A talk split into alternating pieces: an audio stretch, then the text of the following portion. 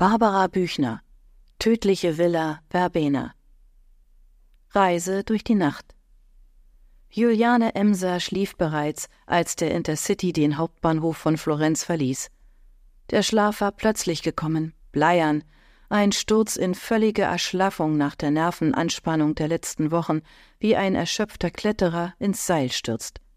Die 22-jährige Sportstudentin war in sich zusammengesackt wie eine Greisin, Nichts an ihr erinnerte mehr an die kraftvolle Frau, die, mehr apart als schön, eher klein und kompakt, viel mehr Athletin als Model, aber Muskel für Muskel perfekt, Thema einer ganzen Serie großformatiger Fotos gewesen war.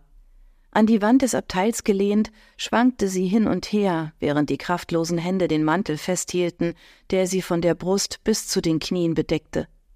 Fort von hier, nur fort von hier, nur Fort von hier, sangen die Räder auf den Schienen. Gelbe Lichtflecken glitten über sie hin, während der Zug die Vororte von Florenz passierte. Weichen quietschten, in den Gängen herrschte noch Unruhe, als Reisende ihre Koffer auf der Suche nach einem bequemeren Sitzplatz hin und her schleppten. Aber die zugezogenen Vorhänge wirkten, niemand drängte sich in Julianes Abteil. Sie schlief und träumte, und wäre glücklicher gewesen, wenn sie nicht geträumt hätte, denn die Bilder und Geräusche der vergangenen Tage drängten sich ihrem erschöpften Hirn auf, das nicht die Kraft hatte, sich dagegen zu wehren. Die heitere, liebenswürdige Landschaft der Toskana, Siedlungsland der antiken Etrusker und Römer, Schauplatz mittelalterlicher Fäden um Macht und Wohlstand, Wege der Renaissance und der italienischen Sprache. Das Arbeitszimmer der Dottoressa, erfüllt von einem zugleich stechenden und süßerregenden Apothekengeruch, Spiegelbilder in den glänzend polierten Oberflächen der altväterlichen schwarzen Möbel, die bronzene Eule oben auf dem Giftschrank, das nächtliche Heulen der Hunde, das Ölgemälde der Contessa mit ihrem bleichen Lächeln, die Kommissarin Fabrizia Orlandini, die neben Juliane durch die Weinberge lief, langbeinig, mit schmalen Hüften wie ein Mann und den feuchten südländischen Augen, in denen Feuer leuchtete. Jens Thiele mit seinem duftenden Haar und dem kleinen, festen, strammen Körper, der so gut zu ihrem eigenen passte. Juliane bewegte sich unruhig, noch waren die Bilder ihrer Träume harmlos und sonnig, aber wie eine Schlange unter Blättern kroch das Gefühl durch sie hindurch, welches sie schon am ersten Tag ergriffen hatte, dem Tag der Nachricht, dass jede unbedachte Bewegung den Mechanismus einer Falle auslösen könnte, die tödlich über ihr zuschnappte. Die Nachricht hatte in der Mitteilung eines italienischen Rechtsanwalts an die Anwältin der Familie Emser bestanden. Der am 8. Juni verstorbene Diplomkaufmann Guido Wewelmann hatte seiner Nichte Juliane die Villa Verbena in der Toskana hinterlassen, in der er die letzten 20 Jahre gelebt hatte, mitsamt dem Landgut Le Coeur und einem Weinkeller voller flüssiger Kostbarkeiten. Dazu kamen die Kunstschätze in der Villa, zu denen antike Möbel, ein paar Dutzend Ölgemälde und ein Kelch aus dem Frühmittelalter gehörten, der unter dem Namen Papstkelch bekannt war, weil er angeblich aus dem Besitz eines Pontifex stammte, was Julianes Anwältin allerdings für eine zweckdienliche Sage hielt, um den Wert des Kelchs in die Höhe zu treiben. Auf jeden Fall war das Erbe von beträchtlichem Wert. Juliane hatte es nicht fassen können.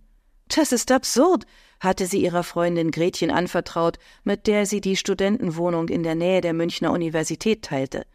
Onkel Guido hätte mich nicht einmal erkannt, wenn er mir auf der Straße begegnet wäre.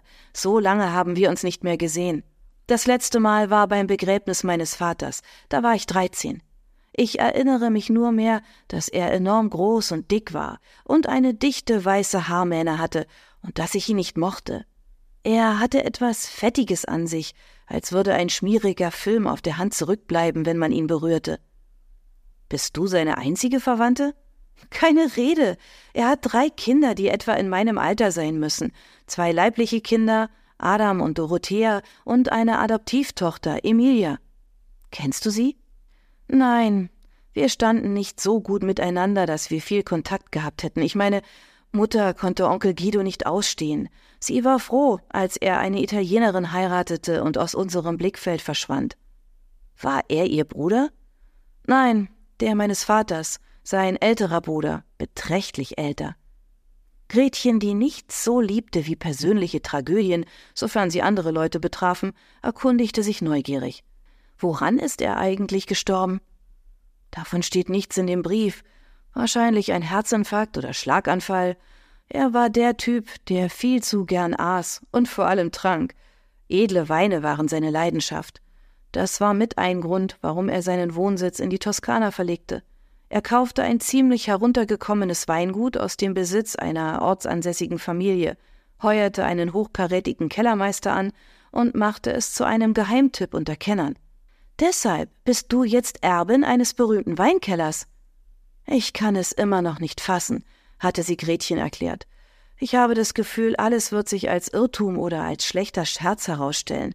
Mutter behauptete immer, Guido sei verrückt, also ist es vielleicht nur eine seiner Verrücktheiten.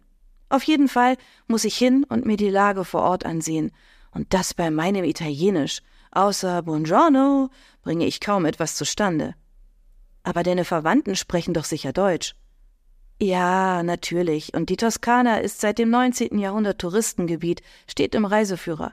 Wenn man in der Hauptreisesaison durch die Hauptstraßen der größeren und kleineren Touristenorte geht, wimmelt es dort von Fremden von japanischen Gruppen über Familien aus allen Teilen Europas bis zu amerikanischen Kulturreisenden ist so ziemlich alles dabei.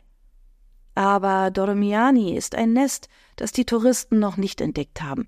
Und mir gefällt der Gedanke nicht, hinter den sieben Bergen in einem fremden Land festzusitzen, in dem ich mit niemandem außer meinen Verwandten reden kann. Dass sie mich nicht gerade mit offenen Armen empfangen werden, ist doch wohl klar, oder? Nicht, nachdem mein Onkel sie aufs Pflichtteil gesetzt und den Löwenanteil seines Vermögens mir hinterlassen hat. Gretchen hatte ihr zugestimmt, dass unter diesen Umständen der Empfang eher kühl ausfallen würde.